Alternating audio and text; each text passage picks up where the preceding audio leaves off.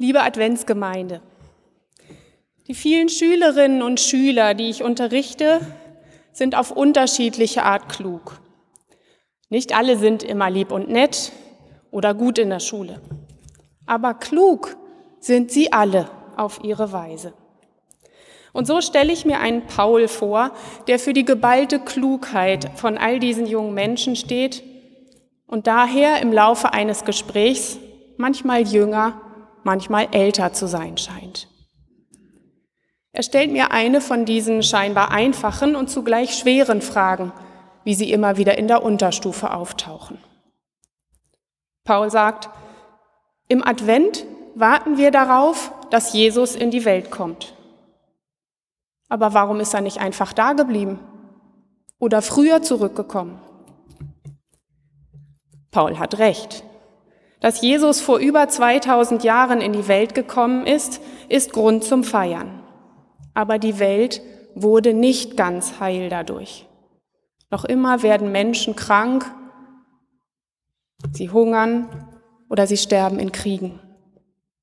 Also warten wir alle Jahre wieder besonders darauf, dass Jesus wiederkommt und die Welt richtig heil machen wird.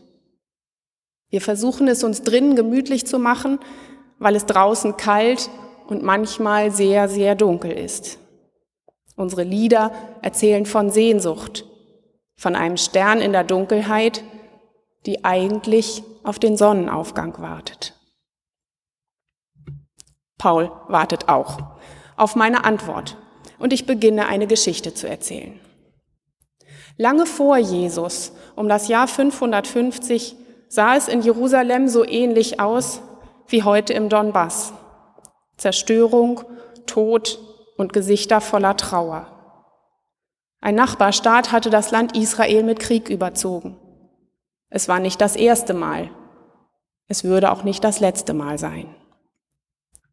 In dieser Zeit lebte ein Mann, der sich Jesaja nannte, nach einem Propheten, der 200 Jahre früher ebenfalls verheerende Kriege erlebt hatte. Auch der zweite Jesaja verstand sich als Prophet. Er wollte Gottes Stimme zu den Menschen bringen, weil er Gutes vor ihnen liegen sah. Und so tönten mitten hinein in all das Elend seine Worte wie eine Fanfare. Tröstet, tröstet mein Volk, spricht euer Gott. Redet mit Jerusalem freundlich und predigt ihr, dass ihre Knechtschaft ein Ende hat, dass ihre Schuld vergeben ist, denn sie hat die volle Strafe empfangen von der Hand des Herrn für alle ihre Sünden. Wieso soll der Krieg eine Strafe gewesen sein, unterbricht Paul. Und ich sage, wann immer es Israel schlecht ging, hielt man es für Gottes Strafe, zum Beispiel für die Verehrung anderer Götter oder für die Ungerechtigkeit in der Gesellschaft. Paul runzelt die Stirn. Das ist hart, nach einer Katastrophe jemandem zu sagen, er wäre auch noch selber schuld. Erstmal muss man Mitgefühl zeigen und helfen. Und dann kann man sehen, was in Zukunft besser laufen soll. Entschuldigend sage ich, die Sünden stehen ja hier auch eher in Klammern. Und dann fährt der zweite Jesaja fort mit seiner Fanfare. Es ist, als ob Herolde auf dem Marktplatz stehen und königlichen Besuch ankündigen. Es ruft eine Stimme, in der Wüste bereitet dem Herrn den Weg, macht in der Steppe eine ebene Bahn unserem Gott. Alle Täler sollen erhöht werden und alle Berge und Hügel sollen erniedrigt werden. Und was uneben ist, soll gerade, und was hügelig ist, soll eben werden. Denn die Herrlichkeit des Herrn soll offenbar werden. Paul weist darauf hin, dass heutzutage ein solcher Aufruf zu Recht auf den Protest von Naturschützern stoßen würde. Aber er kann dem Bild dennoch etwas abgewinnen. Er sagt, stellen Sie sich zuerst mal die Erde vor, wie sie jetzt ist. Die vermüllten Meere, die Äcker, die wegen des Klimawandels vertrocknen. Und mittendrin entsteht ein neuer Weg. Durch die Wüsten eine Straße, die von Bäumen und blühenden Feldern gesäumt ist. Ein Weg durch Städte ohne Luftverschmutzung. Eine Prachtstraße für Gott rund um seine Schöpfung, die wieder schön geworden ist. Wäre das nicht toll? Wie geht es weiter? Ich werde verlegen, denn jetzt kommt die Stelle mit der Mutlosigkeit. Jesaja schreibt, es spricht eine Stimme, predige. Und ich sprach, was soll ich predigen? Alles Fleisch ist Gras und alle seine Güte ist wie eine Blume auf dem Felde. Das Gras verdorrt, die Blume verwelkt, denn des Herrn Odem bläst darein. Ja, Gras ist das Volk. Das Gras verdorrt, die Blume verwelkt, aber das Wort unseres Gottes bleibt ewiglich. Paul sagt, Jesaja klingt wie meine Cousine, die wegen ihrer Depressionen nicht mehr zur Schule gehen kann. Die Menschheit macht so viele Fehler und lernt nicht schnell genug daraus. Das macht einem Angst.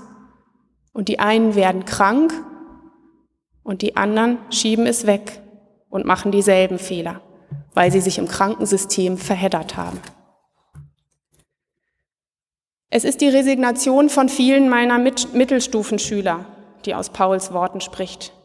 Bang fragen sie sich, was für eine Zukunft vor ihnen liegt.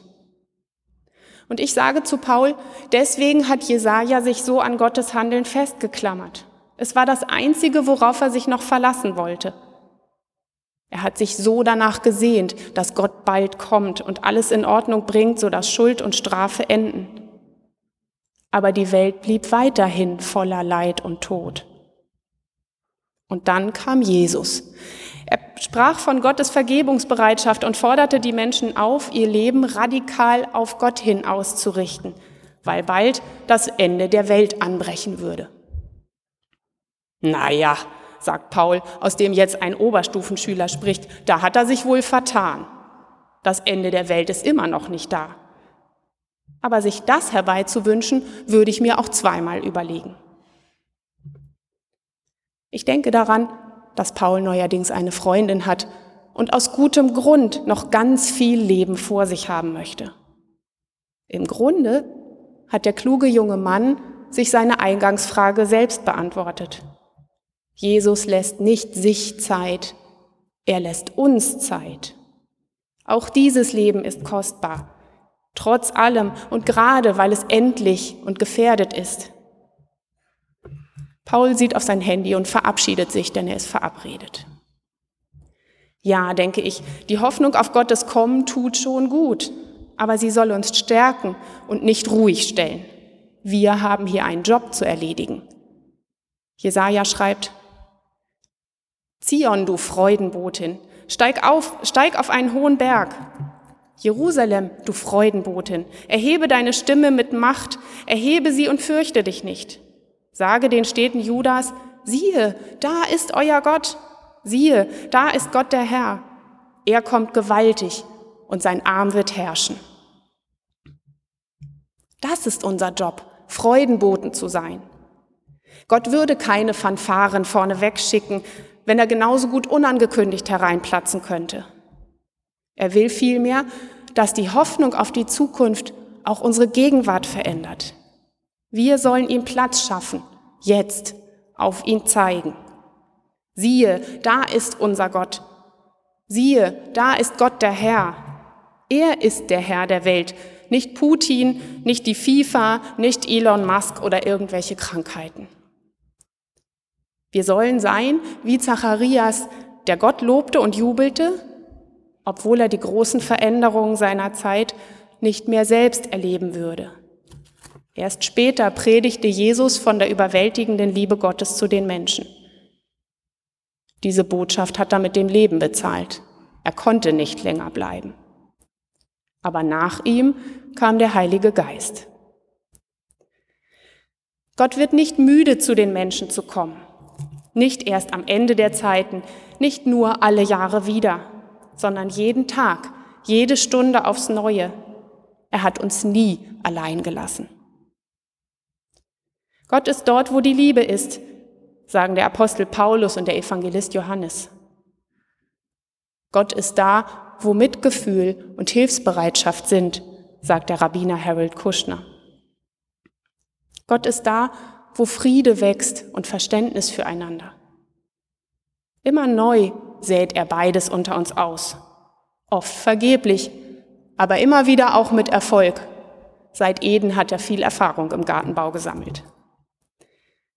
Und wenn Gott immer unter uns ist, wer sollte das unseren Eltern, unseren Kindern, Enkeln, Freunden und Nachbarn zeigen, wenn nicht wir, die wir im Laufe unseres Lebens schmerzlich lernen, mit Krisen und Zweifeln umzugehen und doch irgendwie an Gott festzuhalten. Das ist unser Job. Wir sind Freudenboten, wie Postboten, bloß ohne Rechnungen im Gepäck. Wir haben Liebesbriefe dabei und Gelächter, nicht selten auch Kondolenzpost. Manche Leute, wie Michael Schmidt oder unsere Cellisten heute, können Freude in Musik verwandeln. Wieder andere backen Freude in ihre Kekse hinein oder erzählen gute Nachrichten weiter, um anderen Mut zu machen. Wir Freudenboten müssen nicht immer gut gelaunt sein. Wir weinen auch mit anderen und helfen, wo es geht. Wir müssen auch nicht immer von Gott reden, aber durchaus immer wieder mal.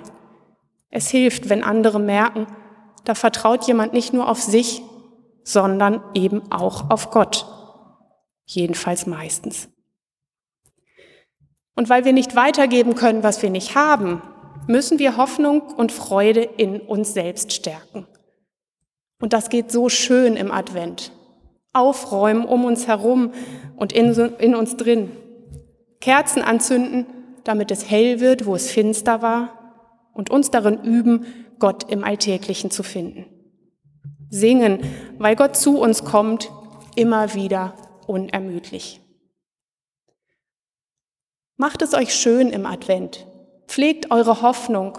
Und wenn sie schwach wird, geht zu anderen Menschen, damit sie euch trösten und euch helfen und Mut machen. Es sind noch andere Boten unterwegs.